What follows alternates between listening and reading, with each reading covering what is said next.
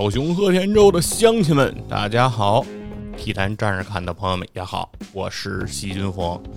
今天由我呢来给大家继续进行世界杯三十二强的前瞻巡礼。这一次的这个巡礼啊，由我来完成，其中其实是源于刀夫刀老师的一个玩笑。我看到刀老师在做这个三十二强巡礼，觉得刀老师的工作量太繁重了，特别的辛苦。我就跟刀老师说，其实咱就是客气一下，是吧？嗯，跟道老师说，我帮你分担一下吧，对吧？把一些球队可以分给我，我来帮您做上那么几期。我说这样也分担一下工作量。道老师说，那非常好呀。佛指既然有意，那佛指就来介绍一下沙特队吧。当时道老师说：“这就是个玩笑啊，还是要看我的这个意愿啊，喜欢哪支球队就可以说说哪支球队。但是我觉得说沙特队非常好。我觉得世界杯这个舞台啊，其实是给了在世界足坛非主流的这些国家队一个特别好的舞台，就是很多弱一点的球队，知名度低的球队。”其实除了世界杯以外，我们很少在比赛上去关注他们，对吧？就是你不太可能说专门盯着电视看这个非洲杯、美洲杯，说是盯着这些像刀老师介绍过的厄瓜多尔啊，对吧？盯着他们来看，那你肯定会被强队所吸引。但是我觉得世界杯这个舞台就特别好，不管你是强弱，是骡子是马都得拉出来溜溜。而且另外有一句话叫“世界杯无弱旅”嘛，不知名的球队往往也能在世界杯的舞台上绽放自己的精彩，所以我觉得世界杯是一个让大家关注到更多元的足球的非常好的机会。那所以我也就是特别愿意讲讲这个沙特，而且从另一个方面，我觉得能前瞻沙特队是一种主播能力的展现。比如说你说阿根廷，那谁还不能说两句梅西呢？是不是？你要说巴西，谁还不能扯两句内马尔？你要说英格兰，谁还不能说两句贝克汉姆？当然，对，小贝现在是已经是老贝了，但是谁还不能说说小时候和贝克汉姆合过影的哈里凯恩呢？对吧？这些知名球队大家都知道这些球星，但是只有到了这些冷门球队，我觉得才能凸显这个主播的这种功力，是吧？把一个别人不熟悉的东西，哎，讲的如果有意思。我觉得这个是非常大的一个对我来说的挑战，所以我就也来想试一试。今天咱就说这个沙特队，说了半天这个沙特队，沙特的全名它叫沙特阿拉伯。一听这个国名，大家就很清楚了，这一定是一个在阿拉伯地区、阿拉伯世界的这么一个国家，哎，是一个穆斯林国家。沙特阿拉伯呢，确实它就是位于今天这个世界比较热闹的中东地区，它就是这个阿拉伯世界的一个非常大的国家。沙特阿拉伯的国土面积呢，我认为甚至比同在中东地区的伊朗啊还要大，它是中东地区我认为面积应该是最大的国家。甚至你把沙特阿拉伯这个国家，如果你把它扔到欧洲去。就是我们惯常比较熟知的那个核心的欧洲、西欧的那些国家，我认为沙特阿拉伯也比他们这些什么法国、德国、意大利，我觉得比他们也大得多，妥妥的一个大国。尤其在西亚，在中东地区，很多国家都非常的小，对吧？比如说像这一届世界杯的主办国卡塔尔，卡塔尔其实就是沙特阿拉伯的一个邻国。它就是位于沙特阿拉伯的东侧这样的一个国家，然后沙特阿拉伯这个国家呢，它的位置我认为也非常的好，它的西海岸就是这个红海，而它的东边又毗邻这个波斯湾，所以说沙特阿拉伯其实可以是说东西两边都有海岸线的国家，那所以它的幅员又比较辽阔，然后它的区位又比较的有优势，那所以沙特阿拉伯的经济情况其实是非常好的。大家都知道这个中东地区嘛，是吧？这是盛产这个石油，所以很多人啊给沙特阿拉伯送了一个外号，叫这个“蓝星狗大户”，总把沙特阿拉伯呀形容成地主家傻儿子的这么一种状态，觉得这国家啥也没有，穷的就剩钱了，就是特别有钱，特别特别的有钱，除了钱呢，感觉什么也不会干，是吧？但是我觉得呢，其实我们这样呢，仇富不是特别好的，因为有钱并不是沙特阿拉伯人的错，不是沙特人的过错。为什么人家有钱？不就是因为在这片不毛之地上，它的下面啊蕴含着丰富的石油嘛，对吧？那人家这儿有石油，你们世界上其他国家又非得买这石油，那你让人家有什么办法呢？那人家沙特阿拉伯还成立过欧佩克，是吧？石油输出国组织，时不常的呢就削减一下产能。人家不产石油不卖吧，美国还不乐意，逼着人家沙特把石油卖给他。你又逼着卖，又嫌人家挣了你的钱啊，这个心态就太矛盾了。所以我觉得沙特有钱不应该是他的原罪。啊，另外，沙特阿拉伯这么有钱，其实也蔓延到了足球场上啊。大家都知道，很多的这个足球豪门现在的这幕后金主，哎，这个老板都是所谓中东的土豪啊，是吧？比如说，曼城的老板是阿联酋的土豪，巴黎圣日耳曼背后的金主是卡塔尔的财团，哎，那都是这个来自中东的财团。那沙特阿拉伯当然在足球场上也不甘寂寞。他们沙特阿拉伯的这个财团，哎，在二零二一年，他们就收购了英超的纽卡斯尔，当时也是震惊寰宇啊，举世皆惊的一个收购。为什么呢？就是因为沙特的财团太他妈有钱了，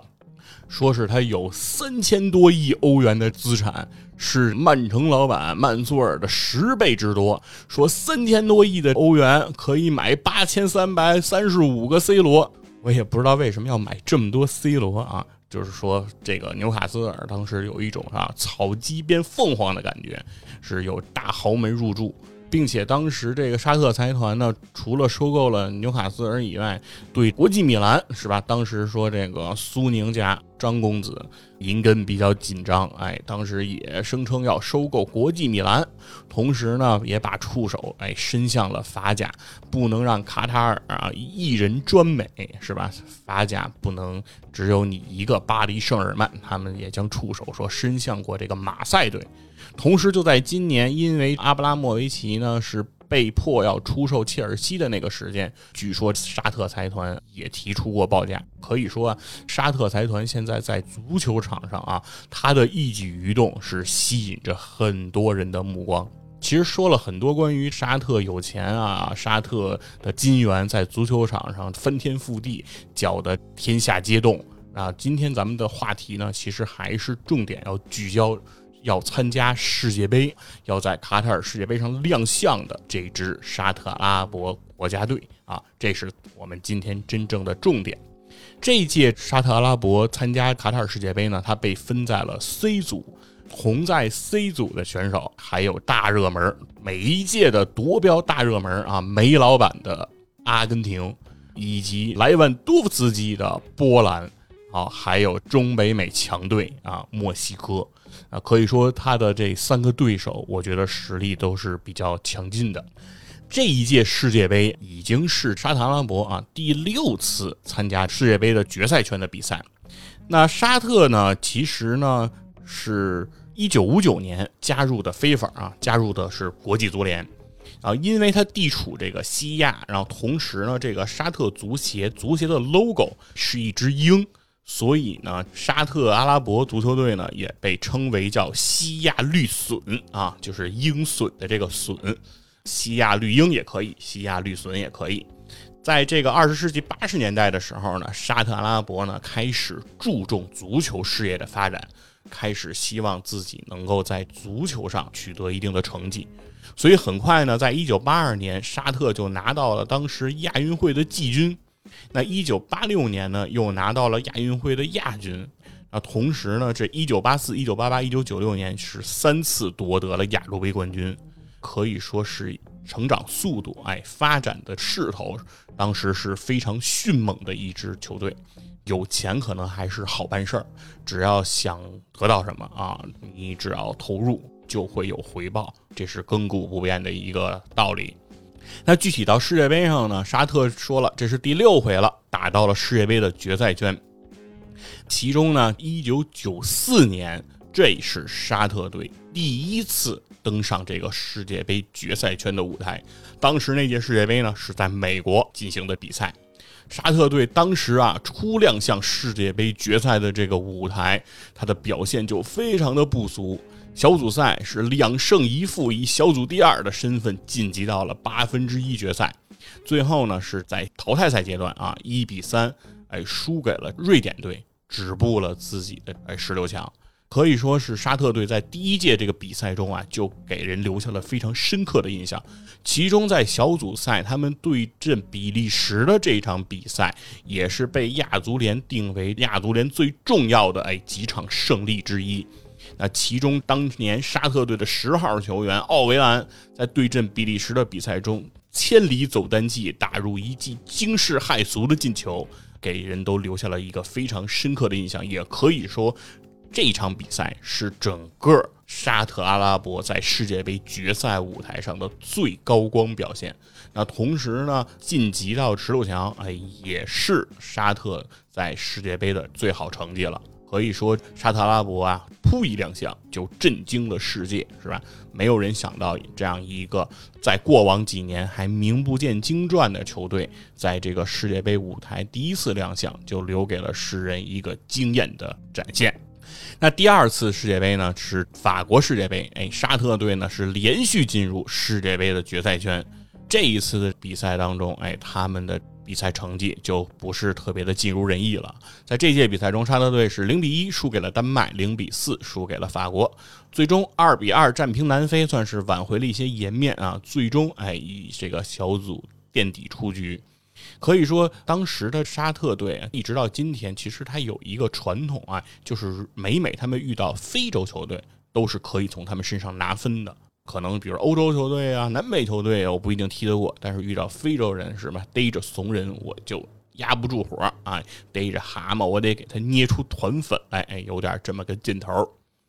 但是零二年这届世界杯，那就是沙特非常给人留下记忆深刻的一届比赛了。因为同时在那届比赛中出场的还有我们中国队，是不是？在那届比赛中，沙特队又创造了一个非常大的记录，是零比八，当时输给了德国，并且在那届比赛中，虽然沙特队又和一支非洲球队分在了同一小组，但是他们在第一场比赛就零比八负于德国之后，跟同组的非洲球队喀麦隆在过招的。的时候其实也已经无心恋战，所以是三战皆末，而且创造了最大的净胜球的这个负分。所以说，在那一届比赛中，沙特队最终名列世界杯三十二强的第三十二名，哈哈，嘿，副班长倒数第一。我们的中国队名列三十一名啊，是超过了这个沙特队，可以说是那一届世界杯唯一可以帮中国队遮羞的亚洲球队，那就是这个沙特队了。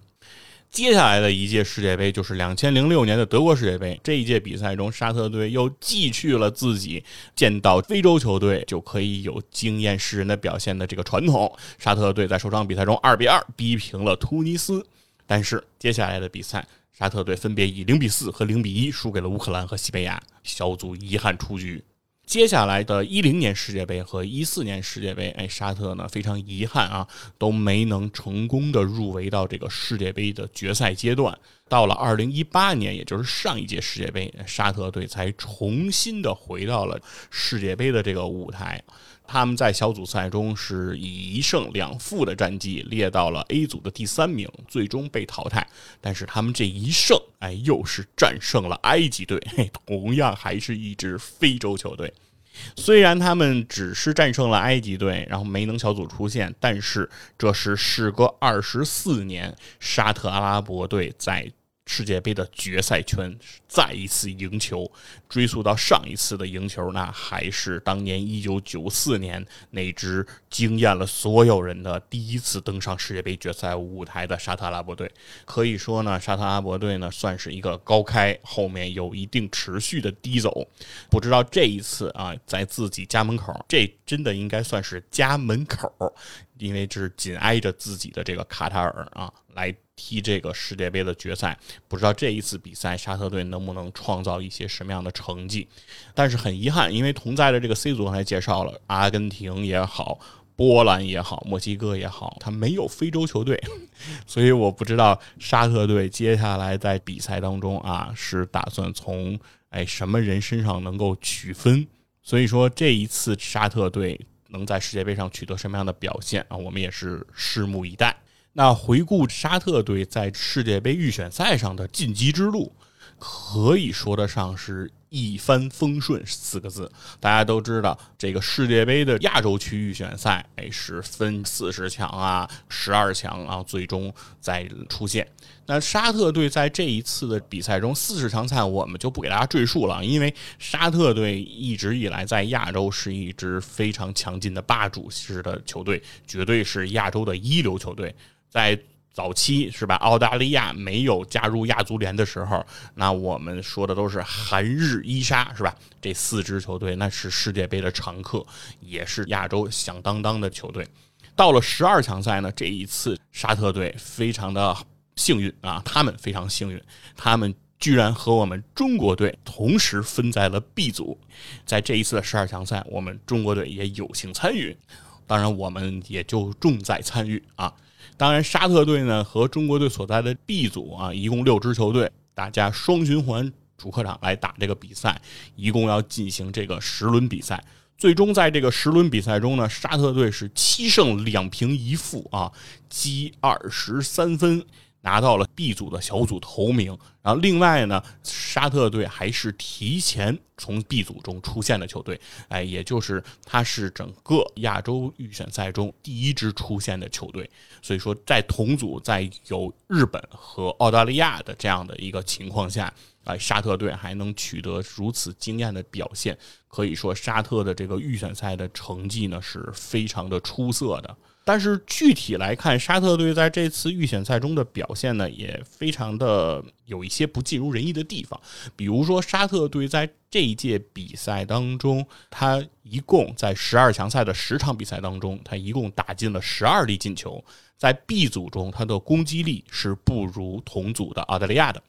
同时呢，在这届比赛当中呢，沙特队一共丢了六个球。那如果论防守呢，他是。不优于日本队的，也就是说，沙特队攻不如澳大利亚，守不如日本，但是攻守综合，沙特是小组第一，提前出线，所以说这也是一个非常有意思的事儿。另外一个有意思的事儿呢是。这一共十场比赛，沙特队一共丢了六颗球，就是平均每场比赛丢零点六个球。在这一共丢的这六个球当中，有三粒进球是我们中国队打进的。沙特队在和中国队的这个首回合比赛当中，哎，是以三比二的比分是力克中国队。不过看过那场比赛的朋友也应该能够清楚，就是那场比赛虽然比分是三比二，但是。他在场上给大家的呈现那种表现来看，并不是一个势均力敌、很焦灼的比赛。其实沙特队是早早就取得了比较大的领先，后面是相对有一段比较放松，让中国队能够拿到三比二这样一个比较有面子的比分。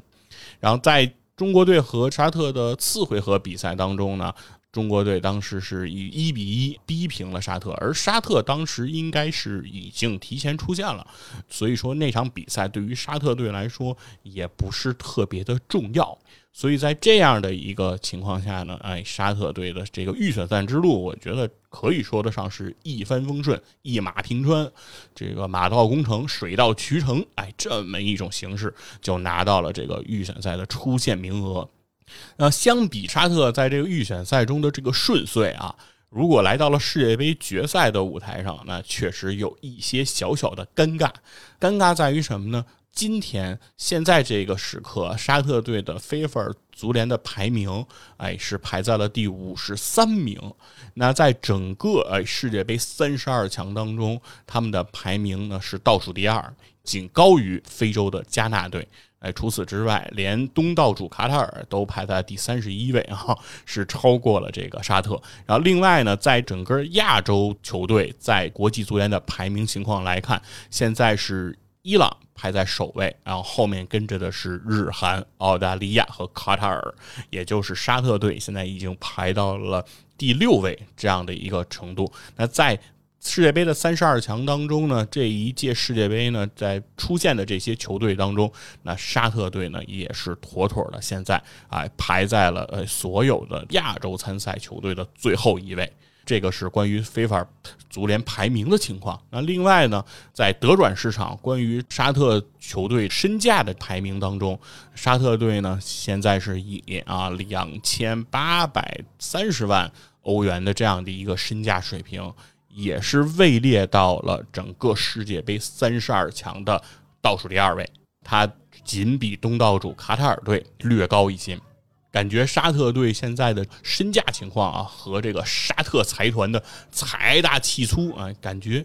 有那么一点点的不相称啊。感觉上这么有钱的一个财团的国家，但是呢，确实在这个球场这个身价表现上，哎，却显得捉襟见肘。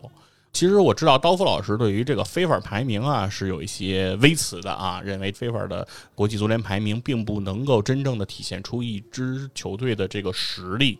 但是呢，如果你综合了 FIFA 的排名以及德转市场上对于球员身价的评估这两点，我们双管齐下来看，那我们确实有可以看到这个沙特队在世界杯决赛舞台上可以说是凶多吉少的一个情况。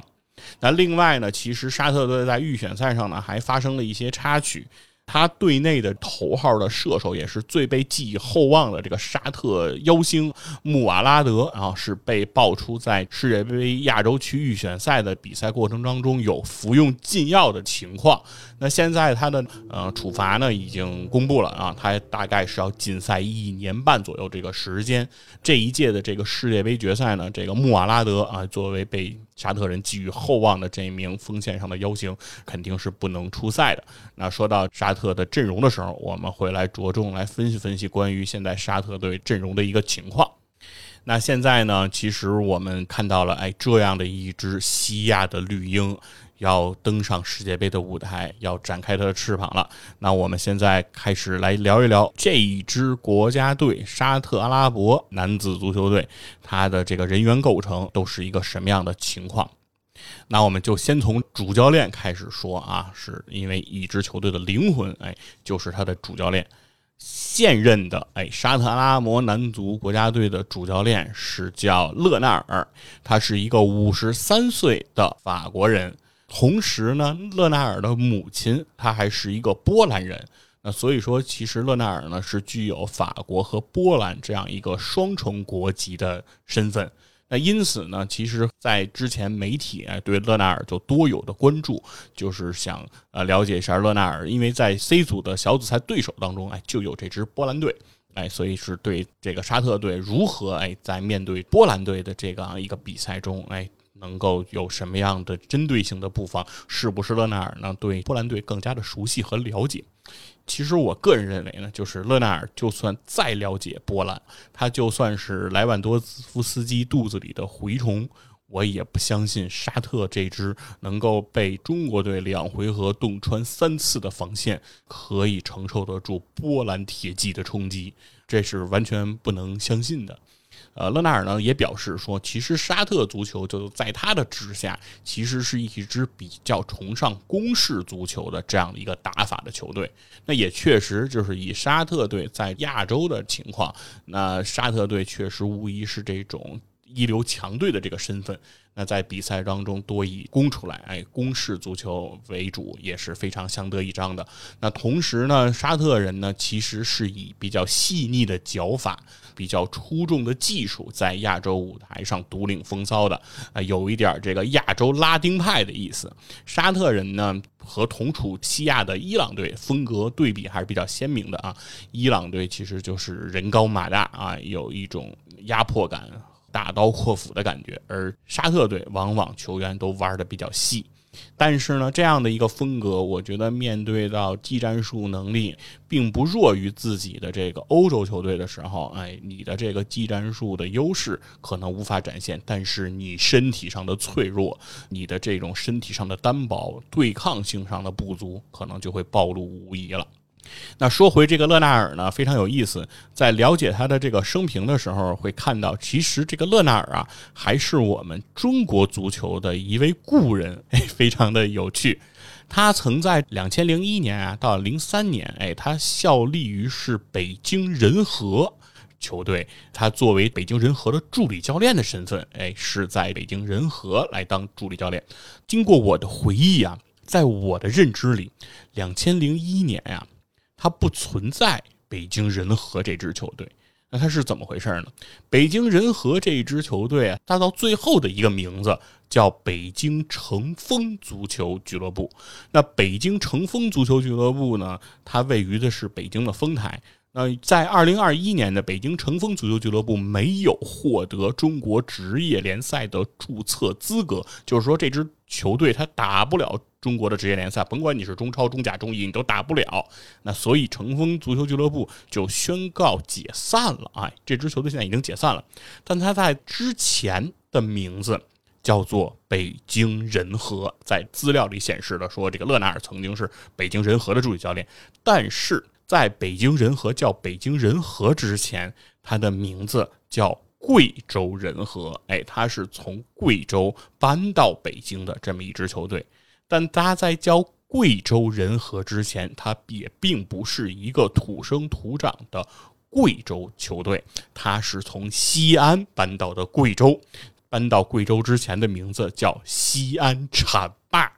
现在说到这些名字，可能你就会越来越熟悉了。那西安浐灞是不是一支在西安土生土长的球队呢？它当然不是。西安浐灞足球俱乐部是从上海搬到的西安浐灞，它在上海的时候，它的名字叫上海中远，哎，也就是所谓上海中远国际队。那在所谓零一到零三年阶段，其实恰恰是上海中远足球队开始组建，并且招募了很多老申花的这些球员，组建了一支在上海滩可以和上海申花来掰一掰手腕、叫一叫板的这支球队。那这支球队其实是在零一年拿到了甲 B 联赛的冠军，在零二年冲上了甲 A 之后，很快就获得了中国顶级联赛冠军这样一支球队，而勒纳尔。他的效力期间，实际上他并不是效力于北京人和，他实际上是效力于上海中远或者上海国际，那这个才是他的职业履历。所以说，这也是一位我们中国足球的故人。那在之后呢，其实勒纳尔呢很多的执教经历啊，其实是和非洲球队哎密不可分的。他曾经在二零一二年执教赞比亚队，在非洲杯决赛的这个舞台上，他战胜了拥有德罗巴和亚亚图雷的科特迪瓦，可以说是创造了一个不大不小的冷门啊，帮助赞比亚队拿到了非洲杯的冠军。既然你战胜过我，那打不过就要加入，是吧？打不过你，就是把你给拉过来。那所以到了这个二零一四到二零一五年的时候，科特迪瓦又聘请了勒纳尔作为科特迪瓦国家队的主教练。而上一个他在非洲国家队的这个工作呢，是摩洛哥队的主教练。哎，由于他在执教摩洛哥的时候，在两千一八年的这个俄罗斯世界杯表现非常的出色，所以立马被这个财大气粗的沙特阿拉伯足协所看中。因此，在二零一九年的七月二十一号，他从这个摩洛哥的这个任上卸任。那他就于二零一九年的七月二十九日开始执教这个沙特阿拉伯。那所以说，整个沙特阿拉伯，整个刚才提到的这么顺遂、一马平川的这个世界杯的预选赛阶段，其实都是在勒纳尔执教任上所完成的。哎，那这就是现在沙特阿拉伯主教练的一个情况。那说完了教练了呢，咱们就按照惯例啊，我们循惯例啊来介绍一下这个沙特阿拉伯这支球队的阵容。其实啊，说到这个沙特足球，在我的印象中，他确实是一支亚洲的强队。就是我们一提沙特，球迷肯定都知道，嗯，挺强的。但是你说沙特谁比较强？其实，在我们球迷心中，应该是一直都比较模糊的一个事情，不像伊朗，是吧？你提伊朗，阿里代伊啊，马达维吉亚，是吧？一下就能蹦出很多这些名字，是吧？就是能让你觉得如雷贯耳。那你日本、韩国，那就更不用说了，是吧？很多在这个欧洲五大联赛豪门里去效力的这些球员，那也是响当当的。但是呢，你一提到沙特阿拉伯，有什么知名球星是吧？你好像就有的时候就会想不起来。所以在我准备这一次前瞻之前，其实在我脑子里印象最深刻的一名沙特球员是这个叫戴亚耶亚，是我印象最深刻的这个沙特球员了。哎，他就是两千零二年世界杯的这个沙特的主力门将，就是那个在对阵德国队的比赛中八次从门里捞球的这样的一个守门员。除此之外，其实我对沙特的很多球员啊，其实并不是很熟悉。我觉得这也不怪我，其中一个特别重大的一个原因啊，是沙特的主要的这些球员，他基本上都不在国外效力，他都是在踢沙特的本国联赛。最主要的呢，就是在这个沙特的这个豪门、绝对的沙特联赛的霸主利雅得新月，或者呢是比如说利雅得青年、利雅得胜利这样的球队，也有一些球员呢是出自吉达国民、吉达联合，但相对来讲其实就比较小众了。最主要的这个球队其实也就是这个利雅得为数不多的几支球队，以这个利雅得新月为主。那所以说呢，这个球员。都在他本国去效力，而这个沙特联赛在甚至亚冠上的表现啊，也并不是非常的出众。感觉上沙特的这些球队呢，外援也不是特别的多，所以说呢，给人一种这些球员都名不见经传，大家就对他不是很熟悉的这么一个情况。所以说，这也是在讲解这支球队的时候啊，在前瞻这支球队的时候，是一个小小的一个难度，就是因为这些球员大部分的名字呀，他都比较陌生，更遑论什么技战术特点这些，所以很多东西呢，都需要去回忆啊，当时他和中国队啊，以及在亚预赛的这样一个表现的一个情况，然后和他的这个表现呢做一下对应，大致的呢给大家做一下介绍。那同时呢，通过德转市场给到的球员的总身价，其实大家应该也有一个感觉，就是沙特队的这些球员的整体实力呢，确实在国际足坛上来说，哎，可能他并不是特别的强，或者说他至少他的知名度都不是特别的高，哎，所以说这个也是沙特队实力的一个方面的体现吧。那我们接下来进入我们今天真正的这个正题啊。对沙特队的整个阵容，哎，做一些讲解。但是我们今天能够介绍的球员啊，这一届卡塔尔世界杯，他的大名单现在是一共是可以带二十六个球员，哎，来参加这一届世界杯。那我们今天介绍的这些球员呢，就是远远可能到不了二十六个人，因为真的给大家介绍二十六个沙特阿拉伯足球运动员，我认为没有必要。整个世界杯踢完了。你认识的沙特阿拉伯的足球运动员，我感觉上应该也不会超过十个，所以我们完全也没有必要介绍那么多啊。我们就在重点位置，哎，捡重点的人来来给大家说道说道。那还是循惯例，我们从门将开始聊吧。啊，门将方面呢，其实毫无争议啊。现在沙特阿拉伯国家队的主力门将，同时也是沙特联赛霸主的利雅得新月的主力门将，就是穆罕默德·奥维斯。那毫无疑问，他是这两支球队这个双料的一号门将。那这个穆罕默德·奥维斯呢，他今年是有三十岁的这样的一个年纪。对于门将来说，我觉得这还是一个不错的年纪。心态呢已经比较平稳啊，同时呢自己的身体状态还没有大幅的这个下浮。那对于从门将角度来说呢，奥维斯呢，他的主要的优势在于他作为门将的手型的掌握，以及他的位置感和扑救，这都是相对他比较有优势的地方。啊，他的劣势呢是他的速度，哎，是相对比较慢的，并不是一个奔跑能力比较强的球员。当然，门将啊，他也不需要跑太多，所以确实来讲，速度肯定也不是他的主练的项目。那另外，他的反应和开球相对于他的强项来说是有一定的差距的。另外，奥维斯呢，其实是一个弹跳能力还算比较出众的这样的一个门将。那因此，他在这个守门员的位置上，哎，扑一些需要弹跳够的一些高球，哎，应该是奥维斯的一个优势。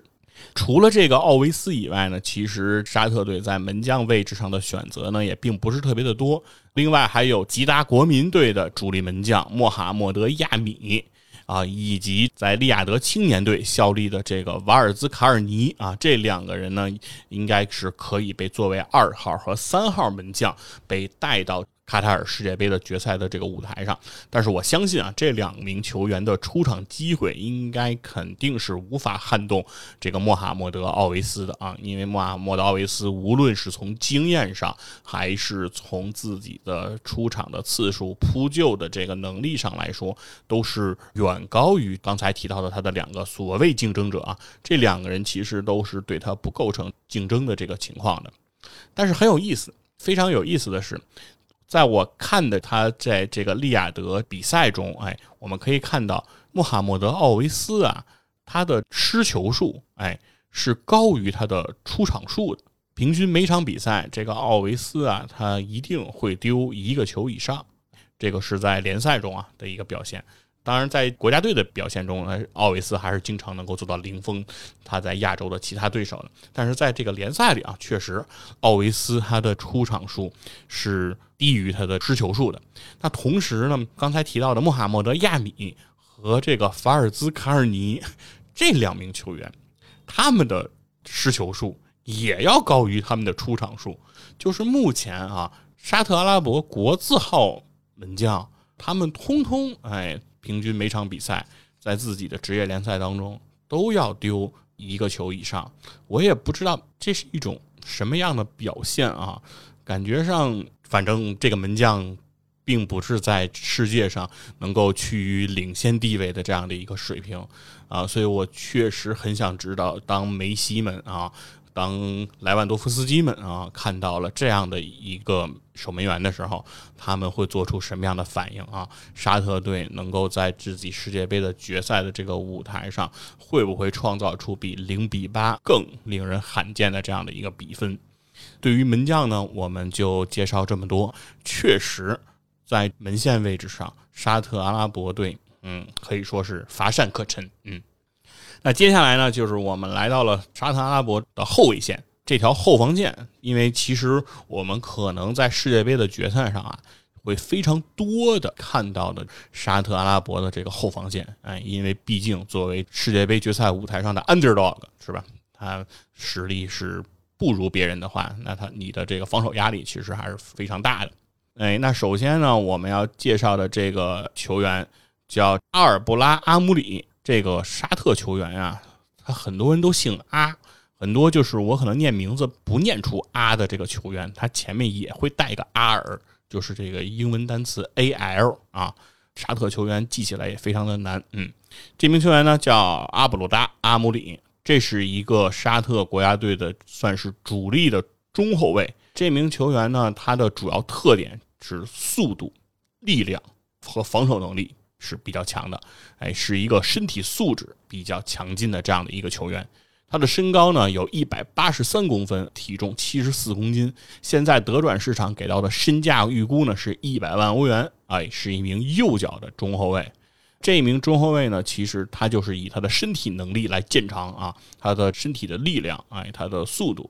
反应都是比较不错的。另外呢，他的弹跳是尤其的出色。这名中后卫他应该是在抢点和防空的这个能力上是有非常强的一个表现的。同时，他的头球水平也相对比较高。那所以在沙特队如果获得角球的时候，我相信阿卜杜拉阿姆里一定会冲进禁区，成为用头锤来轰开对手大门这样的一个选择。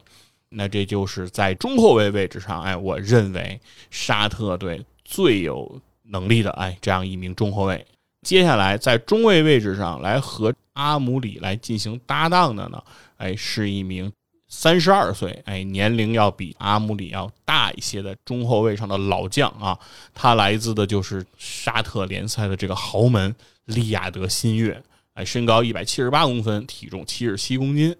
这样的一个后卫呢，其实他也是一名在这个力量上比较出众的这样一个中后卫，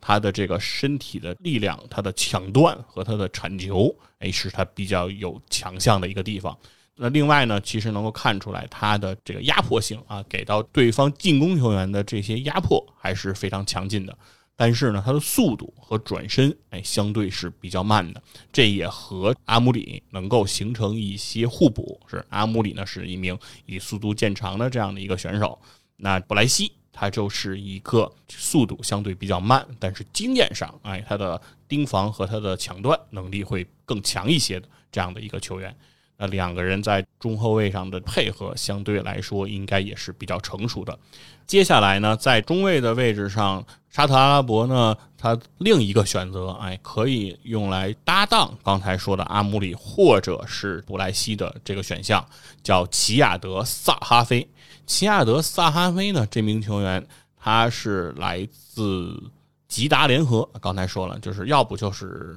利雅得胜利，要不然就利雅得新月，要不利雅得青年。那终于呢，这名球员呢是来自沙特阿拉伯的第二大城市吉达的一个俱乐部的球员。今年呢二十七岁，身高一米八二，体重有七十三公斤。在德转市场给他的身价预估是比较高的啊，达到了一百五十万欧元。可以说，在欧洲转会市场上，对这名球员呢也是有一定关注的。萨哈菲呢是一个。后腰和中后卫哎都可以踢的这样一个球员啊，他在中后卫上的这个优势呢，比他在后腰上会更加的明显，所以我们会把他更多的放在中卫的位置上来讨论。他也是一个以力量和防守来见长的这样一个球员，身体强壮度是非常高的哎，是那种典型的黑人的那种身材啊，非常的强壮，在整个的沙特。国家队里其实身体能力上还是比较的出众的，因为沙特队大家都知道是以脚下比较细腻啊，技术比较的强大来著称的。其实他们的身体能力其实一直呢不是特别的有优势，但是萨哈菲呢确实是一个在身体强壮性上哎是非常强的一名球员，所以说希望就是他也是能够给到这个沙特的这个后防线的重压之下吧，看看能不能。更多的来帮这个沙特阿拉伯的国家队扛起一些责任。那在中卫位置上呢，其实我们大概也就只能介绍到这 三名球员了啊，因为确实来说，很多的球员，很多其他的中卫的选择呢，我认为可能在世界杯决赛的舞台上，他的出场机会也不会特别的多。但是呢，沙特呢，在自己的边后卫上，其实人才相对选择，哎，还是比较多的。其中，哎，比较出色的边后卫就有沙赫拉尼，今年呢三十岁，是一个既可以踢左边卫，也可以踢右边卫的这样一个双能的哎边后卫。啊，另外呢，虽然是一名这个右脚球员呢，但是他踢左边后卫的时间和表现。更优于他踢这个右边后卫，那可以看得出来，这是一个比较擅长内切来打门的这样的一个球员，因为逆足嘛，对吧？一般来讲，他的风格呢是相对来讲比较愿意去。内切到中路，哎，来做一些文章。那他来自的呢，也是这个沙特豪门啊，利雅得新月的一名球员。身高呢一百七十一公分，体重六十公斤。大家可以看得出来，这是一百七十一公分、六十公斤这两个数值都说明这是一个比较瘦的这样的一个球员啊。但是他现在的德转市场给到的身价呢，现在预估已经达到了两百万欧元，在整个这支沙特阿拉伯队呢，其实也是位于前列。大家可以看得出来，作为一个三十岁的老将了啊，或者说是在职业生涯相对靠后啊，三十岁现在目前看来已经越来越年轻了哈。现在大家职业生涯越来越长了，可能三十岁已经不是特别的老了。但是呢，这名球员呢依然是被整个的国际足坛所认可的。然后另外的在右后卫，刚才说了，这个沙赫拉尼呢，他的第一位置是左后卫。那在右后卫和他对称的一线的选择呢？哎，是叫做甘纳姆。哎，那其实我只说甘纳姆，你就直接脑补艾阿尔啊，就是也可以叫他阿尔甘纳姆。甘纳姆呢，这名球员呢是一名右后卫，他今年是二十八岁，他来自的呢是利雅得胜利啊，也是来自首都利雅得的另外一支球队。那身高呢一百七十三公分，体重七十公斤。比沙赫拉尼呢是显得略微的强壮一些，但也非常有限。但是他在德转市场上给到的身价，现在目前已经达到了三百五十万欧元。甘纳姆的这个向上的能力，他的奔袭长途奔袭的能力，其实在比赛中我们是可以看到一些特点的。可以说，其实是对于在世界杯舞台上，如果主打防反的这支沙特阿拉伯来说，那甘纳姆的这个水平。他的这个能力可能是能在比赛中得以展现的，而且他拥有着整条这个沙特阿拉伯后防线上的第一身价啊，三百五十万欧元，可以说是非常惊人了。接下来的这个名球员呢，可以作为甘纳姆的在右后卫位置上的一个替补的选项，哎，来去选择他的实力呢也是非常的出众，叫做布莱克。布莱克呢同样是一名右后卫，他是来自利雅得新月，是和沙赫拉尼啊那个左后卫是同样来自于利雅得新月的，应该是在利雅得新月的时候。他和沙拉尼呢，就是分别是左右边卫搭档，但是呢，到了国家队呢，我认为他可能会居于甘纳姆之后啊。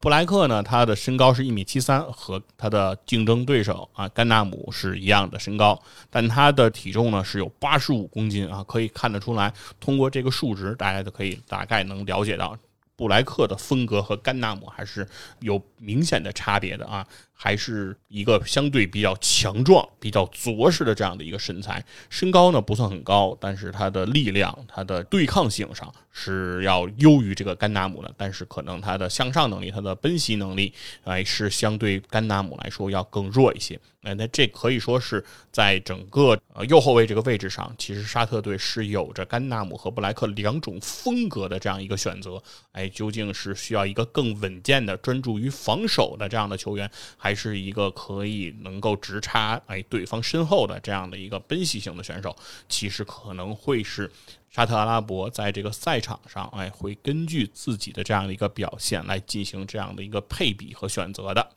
那另外呢，同样在这个右后卫的位置上呢，还想给大家介绍一个相对比较年轻的这个选手。刚才提到的这些球员呢，大部分都是在二十五岁以上了，对吧？二十八呀、三十啊，大概都是这个年龄段。那这名球员呢，他今年的年龄呢仅有二十三岁，哎，现在还是一名 U 二三的国脚。这名球员的名字呢叫阿卜杜勒哈米德，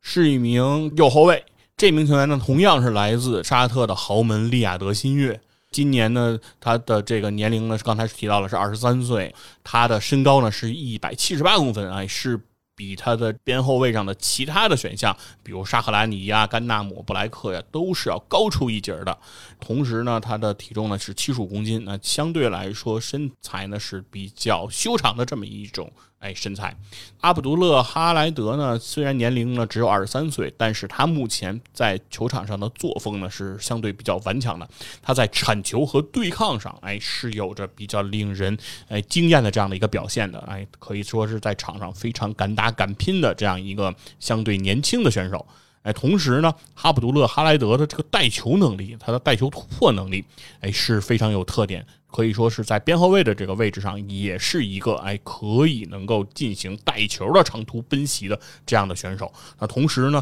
既可以攻得上去的同时，也能守得回来啊。他的铲抢和他的对抗也是具有一定的优势。那可以看得出来，阿卜杜勒哈莱德可以代表着哎沙特阿拉伯国家队在后防线，尤其是在右后卫位置上的一个希望。那在后卫的位置上呢，我们就介绍这么多吧。哎，我相信呢，呃，在后卫的位置上呢，介绍的这些选手呢，已经差不多也足够了。这个肯定会远小于他最后报名的大名单上的哎人数。但是呢，我们认为基本上哎有头有脸的，能够在世界杯上哎有所表现的沙特阿拉伯的后防线，可能他真的也就这么多了。接下来呢，是到了沙特阿拉伯的中场的环节。到了中场这个环节呢，我们不得不提一下这个沙特阿拉伯中场的核心灵魂，中场的绝对大脑啊，也是这个利雅得新月沙特豪门和沙特阿拉伯国家队的这个双料队长，真的是今天沙特足球哎大佬级的人物，叫做法拉吉。法拉吉这名球员，其实，在世界杯亚洲区预选赛和中国队交手的这个比赛中，大家也对他有所了解，也绝对是中国队在全场比赛中重点的这种盯防对象。哎，但是稍有不慎，哎，法拉吉就会用一脚犀利的传球，哎，来刺穿整个中国队的防线。今年三十三岁的法拉吉呢，是一名左脚球员，哎，现在在场上的位置呢是前腰或者是中前卫，哎，都是可以来胜任。在前腰的位置上呢，他的表现时间是更长的。那在这个亚洲区预选赛的比赛中呢，沙特队除了在十二强阶段以外，整个在亚洲区的比赛中，法拉吉呢一共哎首发登场十四次。在这期间呢，是贡献了四粒进球和一个助攻。那可以说，其实也是哎，沙特阿拉伯能够在预选赛中一马平川、一帆风顺这样最大的一个功臣啊，就是因为有他在中场上的这种调度啊、保驾护航，让整个的这个沙特阿拉伯的进攻线是梳理的是井井有条。那法拉吉呢，既然是球队的大脑，那他的盘带能力、他的技术能力、他的传球都是非常的细腻的，可以说是。在这支以技术细腻见长的这支球队里，那法拉吉的技术呢又是高人一筹。而且法拉吉呢在所在的这个利亚德新月啊，他作为这个球队的队长，在二零二一年是捧得了沙特足球的四冠王，一共拿下了四个比赛的冠军。那同时呢，在刚刚过去的二零二二年的沙特这个豪门利雅得新月又拿到了自己史上的第十八座啊联赛的冠军，可以说利雅得新月呢妥妥的是这个沙特联赛里的巨无霸。那同时呢，作为这支巨无霸的掌舵人啊，法拉吉的能力呢也是可见一斑的。中场位置上呢，和法拉吉进行搭档的。这些球员都有谁呢？哎，首先我们就得介绍一个叫做萨米萨吉这样的一个球员，他是来自这个利雅得新月的同城对手利雅得胜利的一名中场球员，今年呢二十五岁。呃，塞米萨吉呢，他的技术特点其实和法拉吉是有着非常鲜明的一个差别的。他在中场上呢，其实是一名以速度见长的球员，他的速度能力是比较强的。虽然他的位置呢也是中场中路的这个位置，但是他的速度奔跑能力是远强于法拉吉的。那因此呢，法拉吉的这样的一个调度和梳理，再配上萨米萨吉啊这样出众的速度，其实在这个比赛中是往往可以在中场创造出一些惊喜的。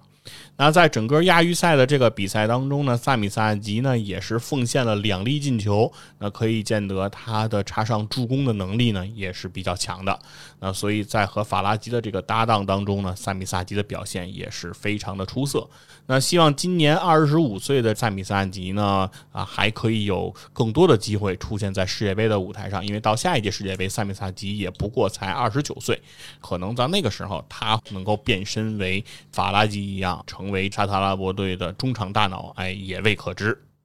接下来一个也是在中场的这个球员，他的名字叫阿尔哈桑，同样和萨米萨吉呢都是二十五岁的年纪，同时也都来自于这个利雅得胜利，真的是一对这利雅得胜利的这个好搭档。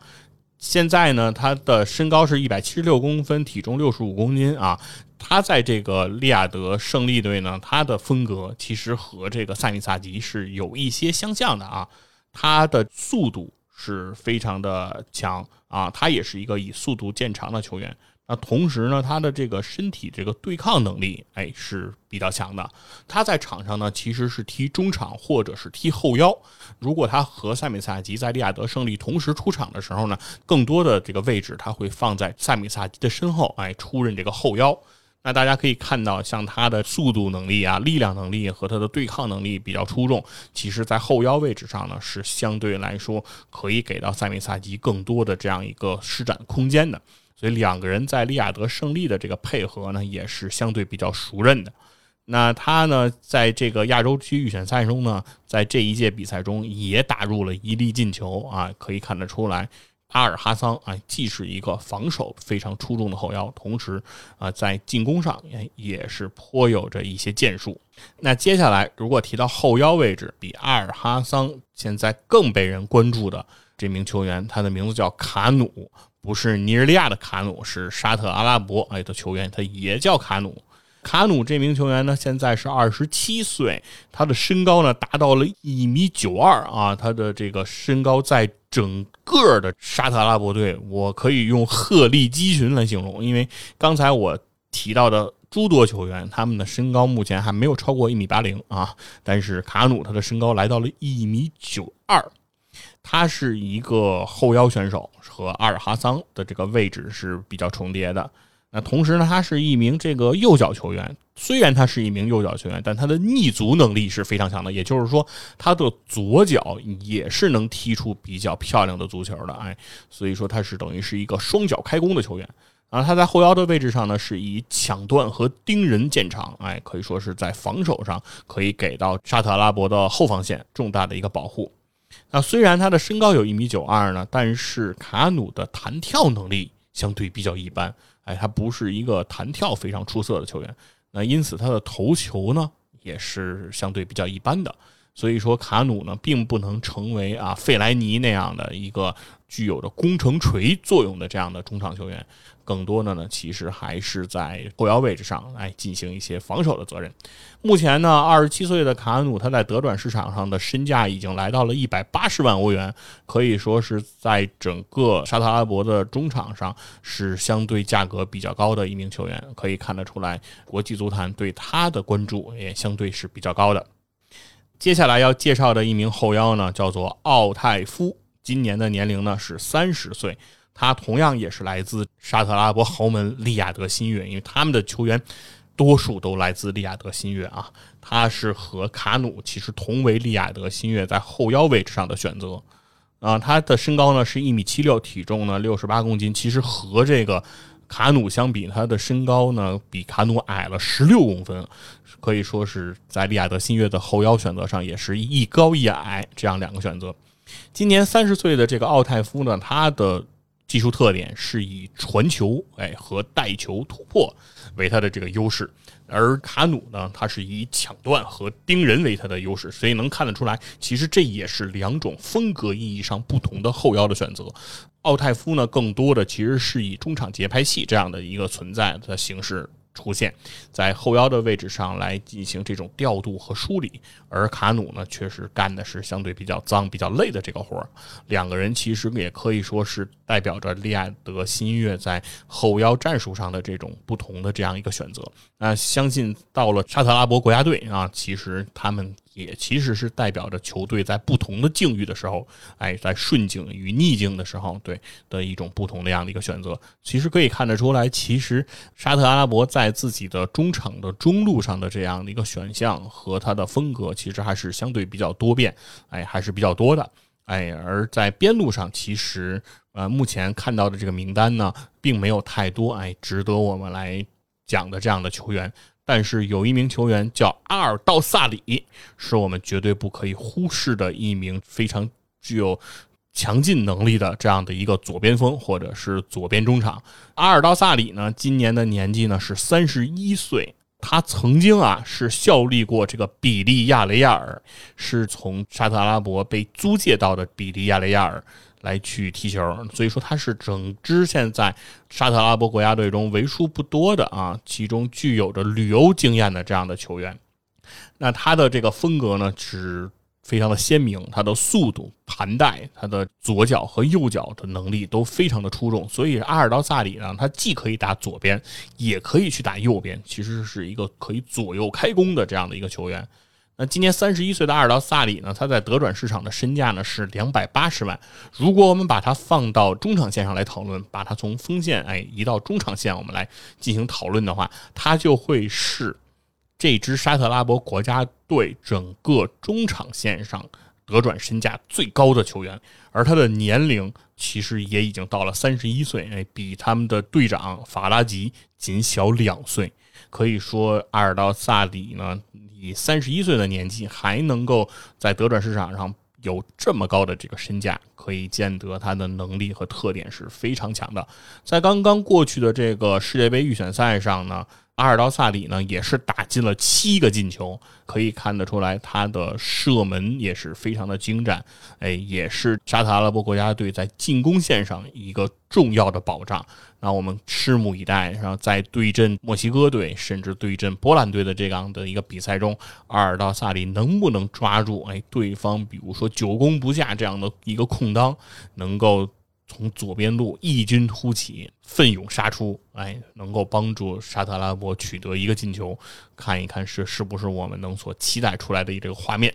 基本上呢，刚才讲到的就是整个沙特阿拉伯队这个中场的这样一个构成。呃，可以看得出来，在中场这条线上，其实沙特阿拉伯的实力还是相对比较强的啊。他们有着自己的双料队长啊，有着自己的队内的灵魂啊，法拉吉啊，同时也有着身高一米九二的后腰卡努啊，以及速度奇快啊，盘带能力出众，哎，射门能力出色的阿尔道萨里。那可以看得出来，其实。中场线上，对于沙特阿拉伯的后防线上来说，应该是强了一个档次。那这也比较符合这种亚洲拉丁派啊，以技术能力见长的这样一个球队，在中场配置上，他的人才选择更多这样的一个特点。接下来，其实就要讲到这个令人尴尬的啊，沙特阿拉伯的队的锋线了。其实到了这个锋线的这个讨论上啊，我们不得不说。沙特阿拉伯的锋线，如果刚才说沙特阿拉伯的后防线叫乏善可陈，那沙特阿拉伯的锋线基本上已经到了无人可陈这样的一个程度。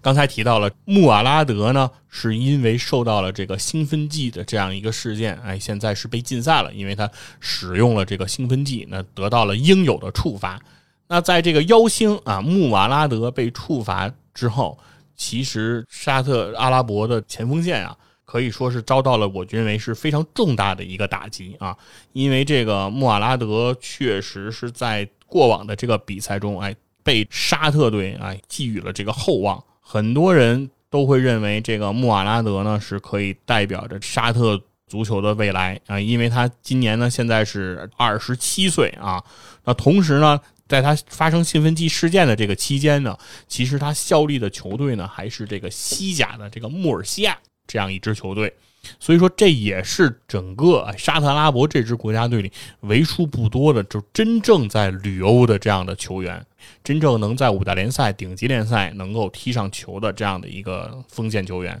他的身体能力啊，他的对抗性啊，他的冲击力啊，其实都是。给到人们非常深刻印象的这样的球员，但是因为兴奋剂的这个问题，所以导致穆瓦拉德呢无法出现在这届世界杯的舞台上，所以我觉得是给了整个哎沙特阿拉伯的后防线一个毁灭性的打击。而且非常有意思的是，就在当时爆出穆瓦拉德哎使用兴奋剂的这个事件的时候，当时中国国家队还萌生出了一丝希望啊，说如果穆瓦拉德是因为使用兴奋剂，所以他有他参加的比赛都要判沙特阿拉伯为负啊零比三负的话，那中国队在计算自己是否有机会能够登上卡塔尔世界杯的末班车。当然，这只是一个笑谈了。事实上，穆瓦拉德虽然被这个确认使用了兴奋剂，但他的个人处罚是不影响整个沙特国家队的这一次世界杯之旅的啊，并没有对国家队进行处罚。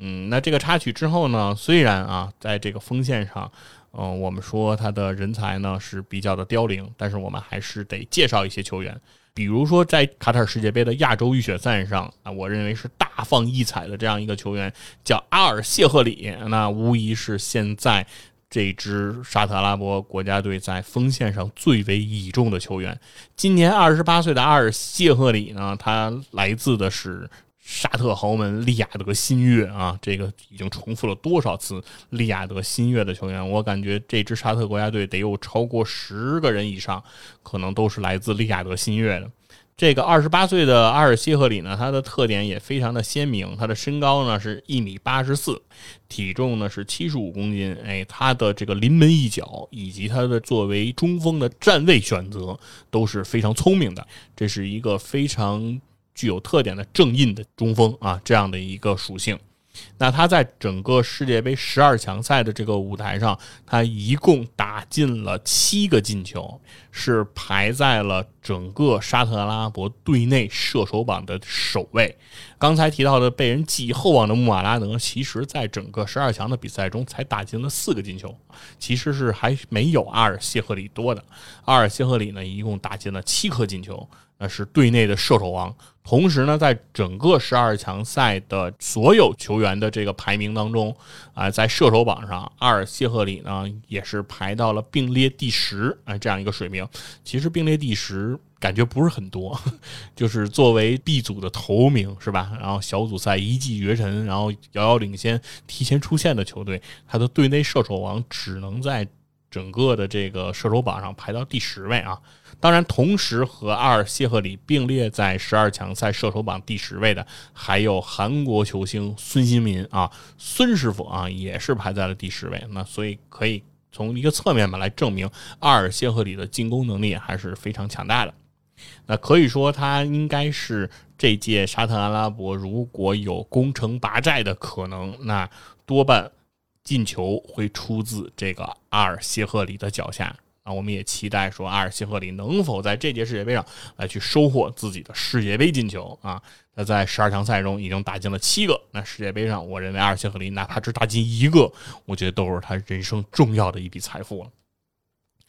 那。在锋线上的另外的选择，我们还是要在无人可说的情况下，哎，尽量我们矬子里面拔将军来说一说。那其实呢，这名球员呢也不能算是真正的矬子啊。这名叫做加里布的球员，今年呢是二十五岁，他来自的是这个利雅得胜利，同样来自利雅得的另一支俱乐部啊，利雅得胜利。他呢是一个右边锋，也可以踢前锋这样的一个位置。他现在的身价，为什么我们一定要讲这名球员？就是加里布现在的身价达到了三百万欧元啊！他的身价甚至是超过这个啊，在这个亚洲杯预选赛上大放异彩的这个阿尔希赫里的，所以他是一个真的有实力的球员。那这名球员呢？他在比赛中的特点就是以速度见长，对右边锋嘛，对吧？他的速度是非常快的。他的身高呢只有一米六四，体重六十公斤啊，真是短小精悍啊！所以能看得出来，他的速度和他的灵活、敏捷、反应这一块都是非常的强的。那就是这样的一名球员，那他可以说是在沙特阿拉伯锋线上，我认为为数不多的选择。哎，相信他会利用他的速度，哎，在这个世界杯上能够给我们带来一些比较精彩的突破啊，过人这样的画面，也是希望吧，能够给沙特阿拉伯的进攻，哎，能够带来一丝的改观和希望。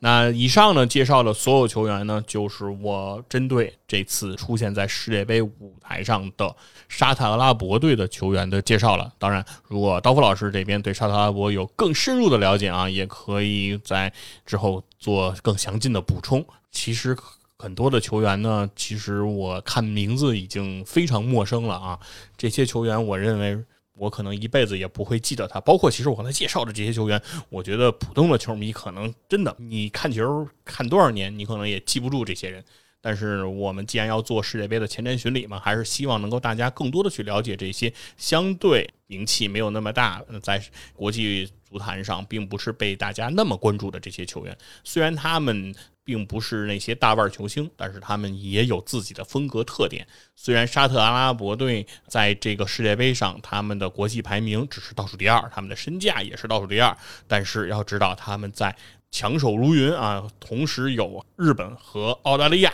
以及我们中国队的世界杯呃亚洲区预选赛 B 组中，哎，他们是一骑绝尘的，哎，他们是。实力的表现是非常的强劲的，那所以说我们也非常期待吧，因为同样作为亚洲球队，其实也是在世界杯的舞台上来展现亚洲足球的文化和亚洲足球的魅力。我们也非常希望能够同为亚洲的球队，在世界杯的舞台上能够取得一定好的表现吧。如果寄希望于沙特队所在的这支 C 组能够小组出线，我认为可能是不太现实的。但是如果他们能在比赛中打出他们的风格，能够把他们的技术细腻的这样一个特点展现出来，能够在比赛中取得一粒甚至两粒啊精彩的这样的一个进球，那我觉得其实已经可以给到大家非常好的一个享受，以及同为亚洲球队这样我们对他们的期待了。嗯，那非常感谢大家来收听这一次的世界杯三十二强巡礼的沙特篇啊，我们就把沙特队的巡礼告一段落了。